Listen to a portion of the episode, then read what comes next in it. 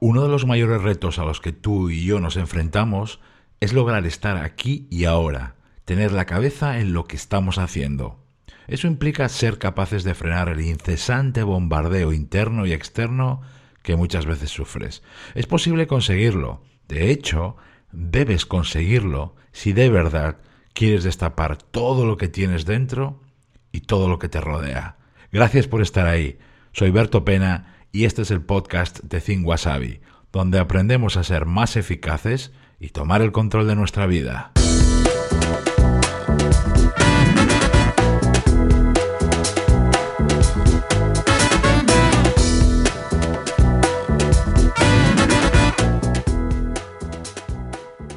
Lograr centrarse y tener la capacidad de estar aquí y ahora es una pasada. Es una habilidad que te cambia la vida por completo. Y no, no exagero ni un pelo.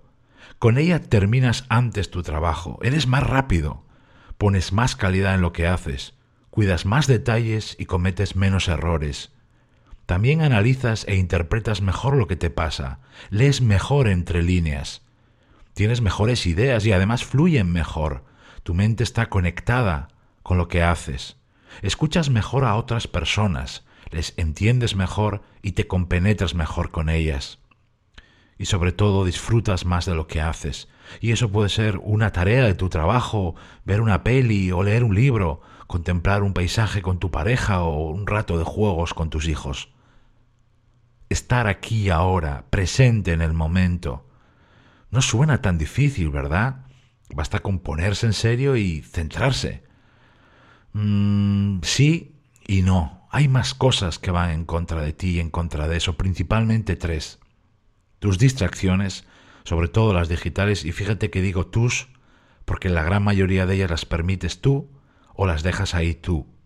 También tus pensamientos e ideas internos. Tu mente es la mayor fábrica de pensamientos de la historia y no para ni un solo segundo de producir ideas. Y por supuesto los demás, compañeros, familia, toda la gente que te rodea en ese momento que con sus interrupciones muchas veces constantes te alejan de lo que estás haciendo en cada momento. De los demás y sus interrupciones hablaremos en otro episodio del podcast, ya verás. Pero ahora quiero que nos centremos en los dos primeros, justo donde tú puedes actuar porque son tus cosas. Y me estoy refiriendo a tus distracciones y a tus pensamientos. Yo los llamo tu ruido exterior y tu ruido interior cómo apagarlos o cómo reducirlos para lograr centrarte y estar en lo que estás y conseguir justo todo lo que te decía antes, que como te digo, para mí es una pasada. Yo te recomiendo estas cinco medidas que vienen a continuación, atiende. La primera, siempre tienes que empezar por eliminar las distracciones, para lograr centrarte y estar en lo que estás, tienes que eliminar distracciones, sobre todo las digitales. Es algo que ya me has escuchado varias veces y que seguiré repitiendo porque es el primer paso esencial. Cierra todas las aplicaciones que no necesites para lo que toca ahora. Pon el móvil en silencio y boca abajo para no ver la pantalla. Elimina todo el ruido exterior que depende de ti. Distracciones. Segundo paso. Haz una sola cosa a la vez, una sola cosa a la vez. Esto es clave, cero multitarea. Porque si hacer una cosa muchas veces es complicado, ¿por qué empeñarte en hacer varias? Concentrarte en una sola cosa eh, y hacerla hasta terminar es una de las maneras más rápidas de conectar con lo que estás haciendo y estar presente. Lo recalco, una sola cosa. Eso agudiza tu conciencia, te conecta a lo que haces, te trae al momento y pone todo lo mejor que tú tienes en ese instante, que puede ser una tarea o puede ser estar con una persona. Tercer paso, concéntrate en los pequeños gestos, en los pequeños detalles. Cuando estés tecleando, céntrate en cómo tus ideas se plasman en pantalla. Si estás hablando con alguien, fíjate en cada palabra que dice, en su boca, en lo que te va contando.